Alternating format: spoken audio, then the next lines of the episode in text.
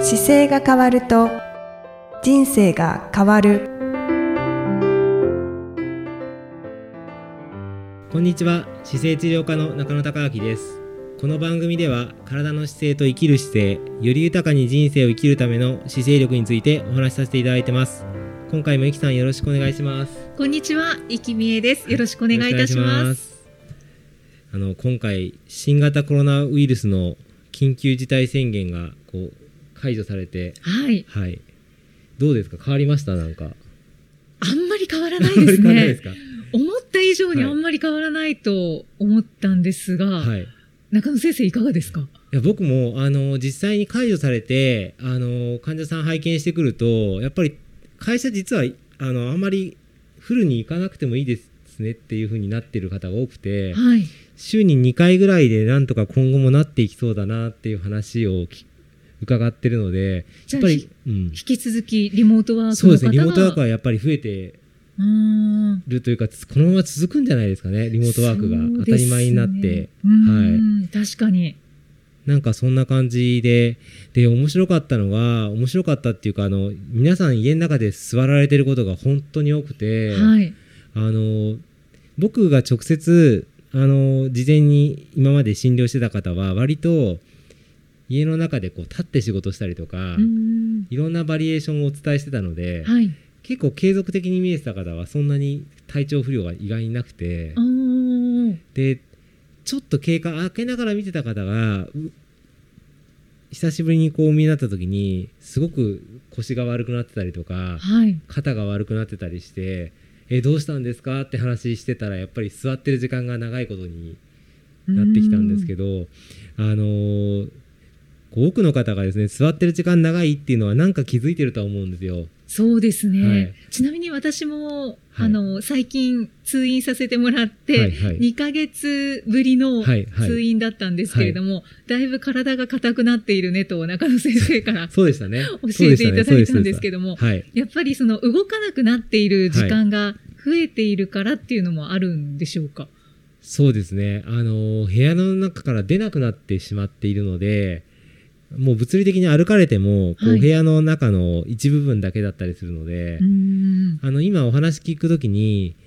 あの何時間座ってますかって聞いても意外に答えが出てこないのではい、あの何時間今日例えば昨日何時間寝ましたかって初め聞くと、はい、まあ、睡眠時間の話だと思って皆さん6時間とか7時間とかって答えてくれるんですよ。はい、でその次にじゃあちなみに昨日どれぐらい立ってましたって聞くといや立ってるのはえそんな立ってないですよでもちょっと走ったから少しその時立ってましたっていうのと、うーんあとお買い物行った時ちょっと立ってましたっていうのとあと女性の方とか料理好きな男性の方だとお料理する時が立ってるかなって言って合計足していってはい。多い方でも4時間ぐらいでしたね。少ないですうねん。大体立ってる時間4時間で下手するともう本当に1時間立ってないかもっていう方もいて、ええはい、それはまずいですね。でその1時間しか立ってない方ってやっぱり寝てる時間も6時間切ってるぐらい短いのではあ。そうすると寝てる時間と立ってる時間足すとまあ6時間で1時間経って7時間じゃないですか、いそうすると残りが24時間が1日あるので24時間からその7時間引いた時間が全て立ってる時間、えええ、立っている時間座っあてごめんないさるい、座時って間るで時す間にね。なっちゃう、そうそう、座ってる時間になっちゃうんですよっていう話して、皆さん、それでは改めて気づいてくれて、はい。これはまずいですねっていうのに、まあ、いやー、結構深刻ですね。そううです、そうですそれがもうね、てきめんに、多分日本中っていうか、世界中そうだと思うんですよ。ーん。で世界中、外に出ちゃダメですよ、家の中にいてくださいねっていう期間じゃないですか。はい。でかつ、世界中の方がその座り時間が圧倒的に伸びてるっていう、多分人類史上初の状況になってるので、そうですね。まあ、あの腰が痛いとか肩が痛いとか体がなんか思い通りに動かないっていう方は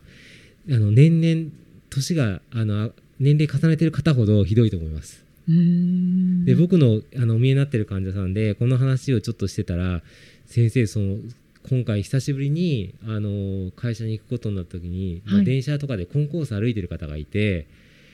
足引きずってる人多いですよっていうことをおっしゃったんですよ。あーで僕もそんな風に外出てないから見てなかったんですけどはい。でも確かに座りすぎが長いと股関節の動きが悪くなるのであの歩幅が狭くなったりとかぎこちない歩き方になりがちなのは間違いなくあって、はい。はい。で長時間座ってる方でやっぱり久しぶりに歩くと歩き方がぎこちない方っていうのは多いんだなっていうのは僕のとこ来てくれてる患者さんだからいっぱいそのリロジックでこういう風になってますよと教えてあったのではい。先生のあの私の昔みたいな歩き方してる人がいっぱいいてっていう話をしてました。ああ。やっぱり患者さんはもう本当そうでにすそうです通院している分、はい、こう人の歩き方とかそそううですね。いう姿勢っていうのがすごはく気づくんですね。そうです ね。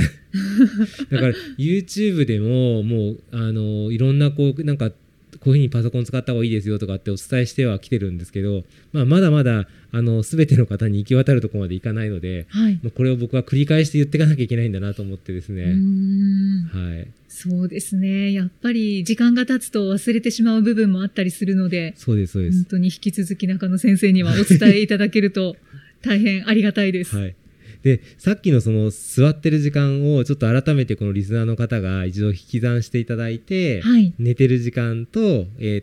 立ってる時間で残りの時間が座ってる時間としてカウントした時に、はい。まあ理想はですね一応僕が感覚値的には8時間ずつ分かれると座ってる時間8時間立ってる時間が8時間寝てて8時間っていうか横になって8時間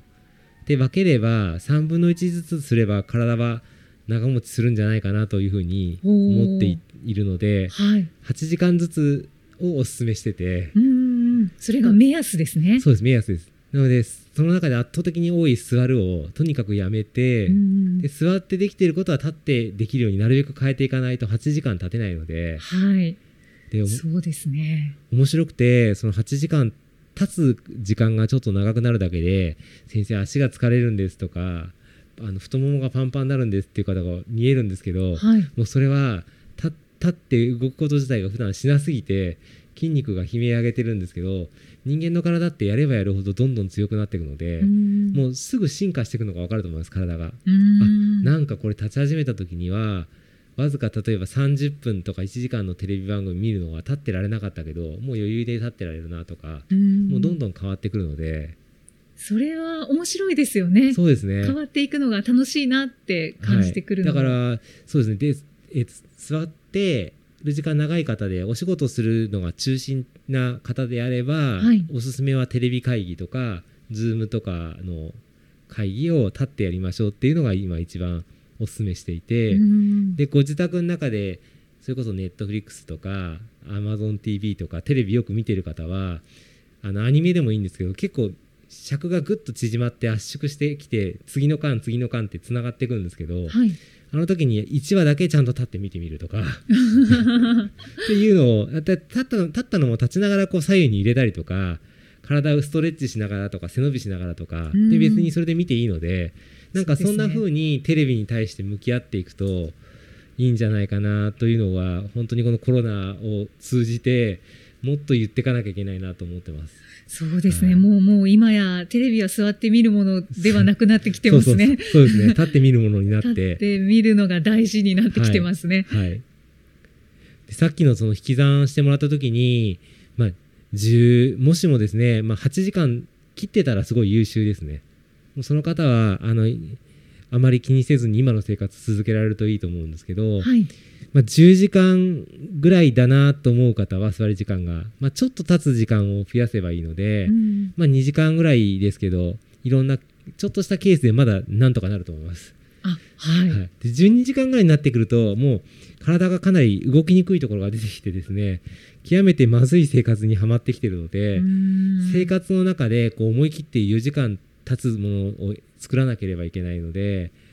運動をちょっと始めるとか運動の時間を延ばすとか、はい。あの明らかに何かに対しての本を読む時立たなきゃいけないとか、ななんかガラッと変えないとちょっと危険な感じになってきてますね。うん、意識的に変えていかないと。もう16時間っていうともうこれこれはもう危険ですよっていうはい。はい、感じになってし分けてますけど、はうい、んそうですよね。ですから、まあ、10時間までならギリギリ。そうですね今の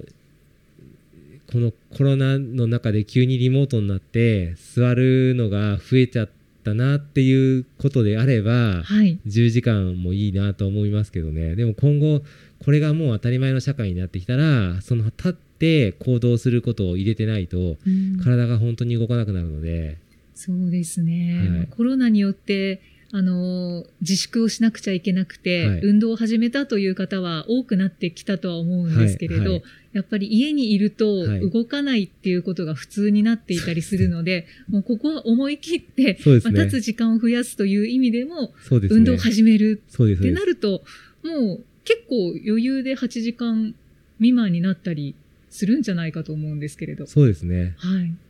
今回あの2020年は東京オリンピックなかったですけど、はい、これオリンピック選手とかもこもってるじゃないですかはい。でこもってて座りっぱなしになると絶対いい成績出ないと思います、ももう体が曲がって座ってきちゃうので練習戻った時になんか動かないとか怪我しやすい体になっちゃってるので、はいそういうのもなんかなんとなくこう不安がありますねそうですね、はいやっぱり少しずつでも体を動かしておくっていそううでのがす本当にあのうう動かすというか運動するはい動かす体の時間の使い方っていうのをゆっくり取り戻してあと自宅の中とか部屋の中でも動かせる空間をどんどん作っていくっていうのがこれからのもうアフターコロナ時代にははいあのオフィス オフィスのビルがオフィスはなくなるかもしれないですけど中が体育館みたいにいろんな運動ができるようになったりとか多分そういうふうに体を動かすような形の施設がやっぱりで必要ですし。うーんそれが当たり前の社会になってこないとこれから先にあのリモートワークっていう便利な形の良さが悪い方に傾いちゃうので、そうですね、はい、ただリモートワークはリモートワークですごくいいのでリモートワークプラス体をすごく動かす社会になるとものすごく多分楽しい世界になると思いまうす。ーんもう中野先生が目指す世界にあそうです近ねづいてくるんじゃないでしょうか。そうですね。だから、ね、地下がこう、都心の地下が急騰してるときは、なんか都心にこう、みんなが運動できるとこない、作れないのかもと思ってましたけど、はいこれぐらいコロナで、会社がいらなくなってくると、不動産のあり方も多分ちょっと変わってきて、うー